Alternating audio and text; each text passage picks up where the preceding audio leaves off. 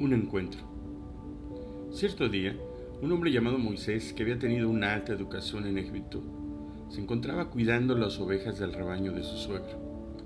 Caminaba por el desierto de Oreb mientras las ovejas le seguían tranquilamente.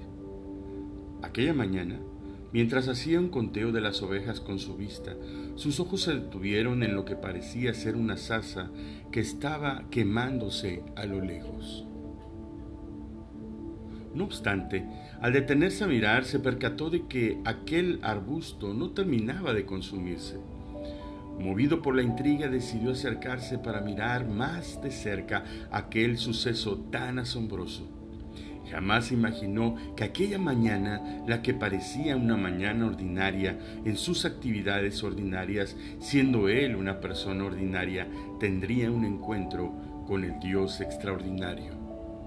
Cuando nosotros vemos este relato específicamente en Éxodo 3 del 1 al 6, el pasaje dice de esta forma: Apacentando Moisés las ovejas de Yetro su suegro, sacerdote de Madián, llevó las ovejas a través del desierto y llegó hasta Oreb, monte de Dios. Y se le apareció el ángel de Jehová en una llama de fuego en medio de una zarza. Y él miró y vio que la zarza ardía en fuego, y la zarza no se consumía. Entonces Moisés dijo, iré yo ahora y veré esta grande visión, porque causa la zarza que no se quema. Viendo Jehová que él iba a ver, lo llamó Dios de en medio de la zarza y dijo, Moisés, Moisés. Y él respondió, heme aquí. Y dijo, no te acerques, quita tu calzado de tus pies, porque el lugar donde tú estás, tierra santa es. Y dijo, yo soy el Dios de tu Padre, Dios de Abraham, Dios de Isaac y Dios de Jacob. Entonces Moisés cubrió su rostro porque tuvo miedo de mirar a Dios. Aunque este hombre había sido creado en la casa del faraón en Egipto y había recibido la mejor educación, se exilió a sí mismo luego de ver la opresión y el maltrato que padecían sus hermanos israelitas por parte del pueblo egipcio. Después de haber probado los mejores manjares y haber vestido las mejores ropas, se, encontró vagando por el desierto sin rumbo y sin propósito.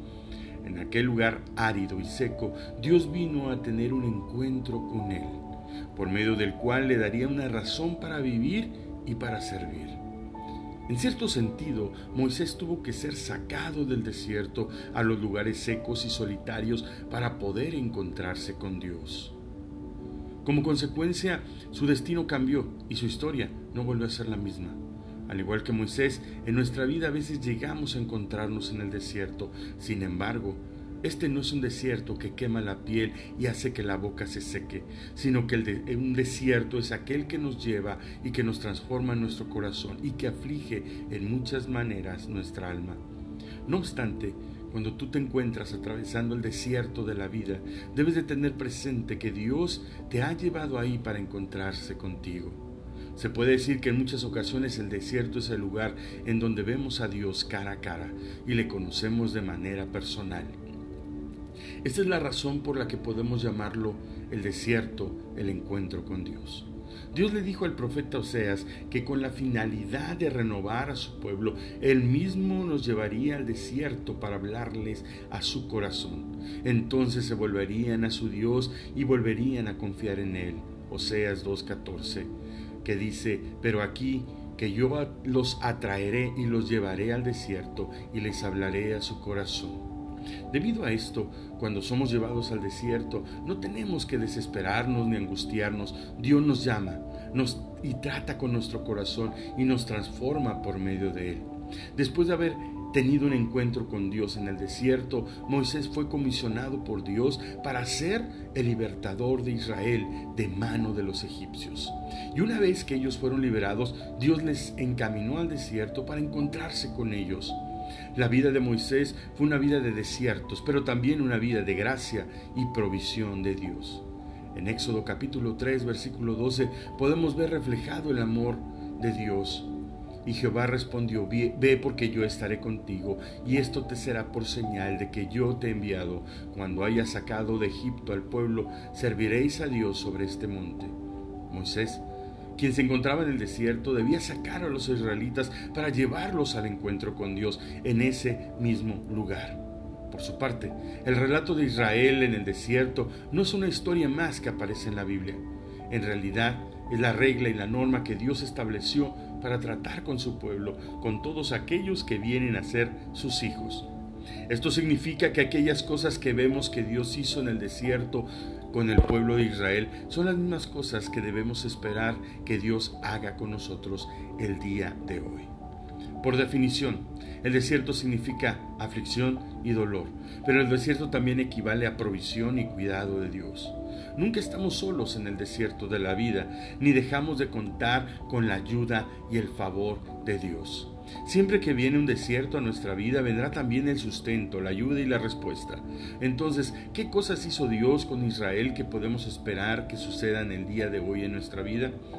En el Salmo 105, del versículo 39 al 41 encontramos la respuesta y el pasaje dice así. Extendió una nube por cubierta y fuego para alumbrar de noche. Pidieron e hizo venir codornices y los sació de pan del cielo, abrió la peña y fluyeron aguas, corrieron por los sequedales como un río. A la luz de este pasaje podemos aprender varias lecciones de fe. En primer lugar, al igual que con Israel, cuando Dios nos lleva al desierto y comenzamos a experimentar la aflicción, Dios manifiesta su presencia al poner una cubierta sobre nosotros. Según el relato bíblico, durante el día, Dios pone una nube sobre su pueblo para guardarlos del calor. Durante la noche, aquella nube se convertía en una columna de fuego para alumbrar sus pasos y protegerlos de las fieras del desierto. Para nosotros, aquella nube y aquella columna de fuego es la presencia del Espíritu Santo. Cuando atravesamos por el desierto y el calor de la aflicción y el sufrimiento quiere destruirnos, el Espíritu Santo nos protege y nos da fuerza. Él es nuestro aliento, nuestro consuelo y nuestras fortalezas mientras avanzamos por los caminos de la vida. Cuando sentimos que la noche oscura de la confusión y de la adversidad nos rodea, el Espíritu de Dios es nuestra luz. Por medio de la palabra, el Espíritu Santo nos da la luz que ilumina nuestro camino. Se cumple la palabra del Salmo 119, versículo 105, que dice, lámpara es a mis pies tu palabra y lumbrera a mi camino. El Espíritu Santo es es nuestro amoroso compañero quien nos brinda frescura y aliento, nos da la luz de la palabra de Dios. Se puede decir que Él es nuestra nube y la columna de fuego que nos guía.